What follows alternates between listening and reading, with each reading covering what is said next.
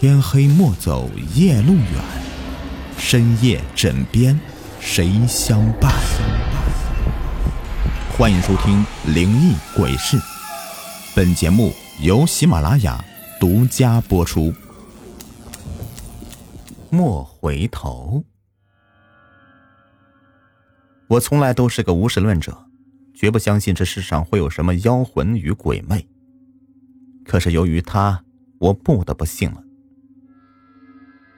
认识他是在去年夏天，在网上，我们聊得投机，互相留了联系方式，便渐渐的成了朋友。他叫范小云，起初与他的相识倒也正常，只觉得她是个内向、不大爱说话的女孩，这与他在网上那活泼潇洒的性子截然相对。可是有一天，事情变了。记得是在凌晨的三点多钟，我的手机突然响了起来。真该死，忘记关手机了。什么时候不能打电话？这时候打，操！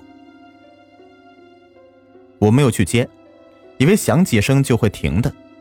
可是那该死的东西就压根响个没完，仿佛在向我挑衅：你不接我就吵死你，你不接我就烦死你。操！谁呀？三更半夜的，你还让不让我睡觉了？我这气的可以了。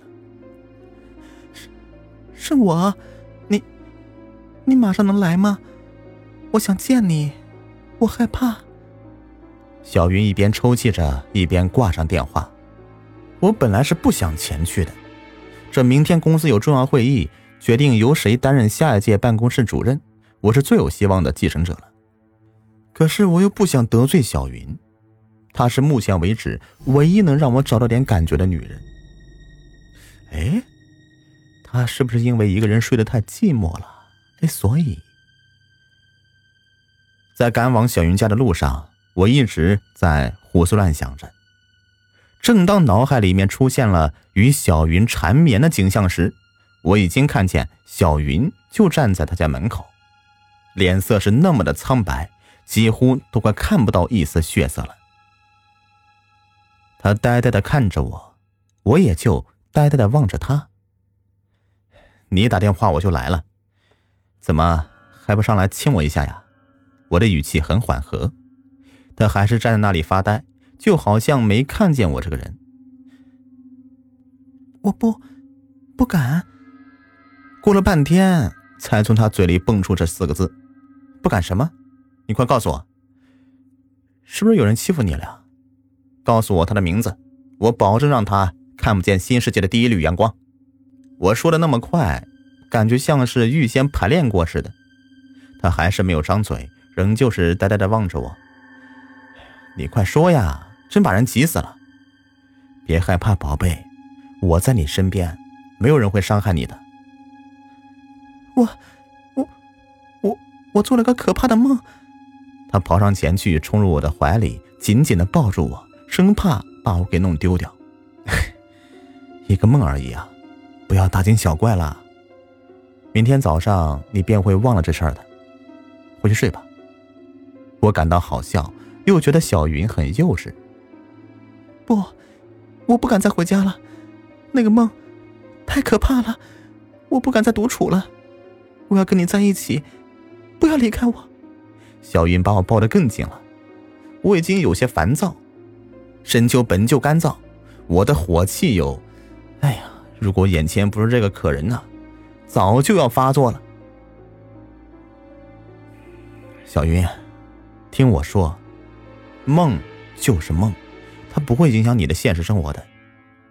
你瞧，我明天还有一个重要会议要开，不要再胡闹了，好吗？小云听了我的回答后很激动。我像是在胡闹吗？是我重要，还是你的会议重要？回答我。你重要。说这话的时候啊，我几乎都不需要经过大脑过滤，这三个字儿足以挽回任何女孩的心。那好，我要你一直陪着我，不许离开半步。这怎么可能？我还要上班呢。这样吧。告诉我你到底做了个什么样的噩梦，我帮你解析一下。我，我说出来，你可别害怕。切，我会怕。他便把做梦的整个过程给我讲述了一遍。原来在梦中有人不停的告诫他，不要回头，千万不要回头，只要一回头，便会看到可怕的东西。那你回头看过了吗？看到什么可怕的东西了？我的好奇心倒是高涨起来。没有，我我不敢，不敢回头看，我真的不敢回头，我该怎么办呢？这样，我紧紧的搂着你，你慢慢的把头扭过去，看看到底能看到什么。我护着你，不用害怕。我还是不敢，振作些，大胆一些。要是在大街上，人家跟你打招呼，你连头都不回，像话吗？啊！小云极不情愿的，一度一度的把脖子往后转去，每往后转一度，都像是做了激烈的思想斗争而后的生死抉择。把头全部转过去，我一直在瞧着你转头的方向，我也没有看到任何可怕的怪物啊。当小云把脖子完全转到后方的时候，我笑着说：“瞧，没有什么吧，一场虚惊而已，该放心。”我的话还没说完，已经听见了小云那刺耳的、近乎疯狂的惨叫：“不不，怎么了？你看到什么了？”“我我可什么都没看见啊！”“我我看到了非常可怕的，是什么？你倒是说呀！”“我我说不出来。”总之是非常可怕的。我我一回头就，这你这脑子有问题了。我马上送你到脑科医院。我没有病，刚才那一回头，我反倒清醒了不少。我现在冷静多了，只要不回头就没有危险。你让我有紧张感，你需要治病，跟我去医院。我真的不明白，好好的一个女孩怎么会变成这样？你敢回头吗？他这一句突如其来的问话，让我不禁凉了半截，哆嗦了几下。我原先的十二分胆，到现在被他给吓跑了七八分。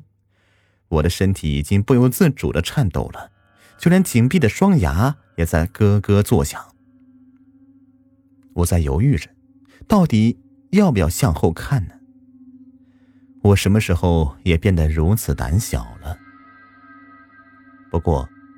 我还是把头扭过去了，转向了我的正后方。很遗憾，除了街对面闪着微弱的超市玻璃以外，我没看到任何能让我感到哪怕丝毫一点的恐怖之物。我轻轻的舒了一口气，把头转向小云的方向，却发现他人不见了。小云。你别跟我开玩笑啊！人吓人，吓死人的！我就在你的后面，你敢回头吗？我再次把头扭向超市的方向，可是还是没有发现小云。坏了，我也病了！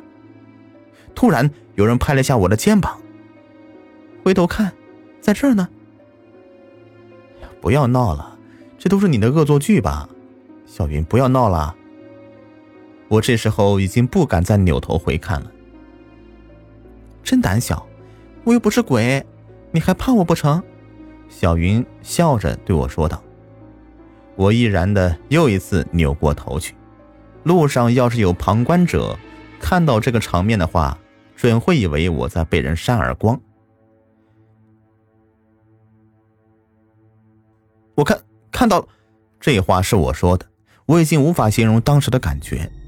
我没看见别的，我只看见了小云，她依旧是呆呆的站在我的正前方，她的嘴里正在一点点的向外吐着白沫，她的脸色变得比煤炭还要黑，她的嘴唇已经不再是红色，而是一种无法形容的色彩，对，简直就是透明的。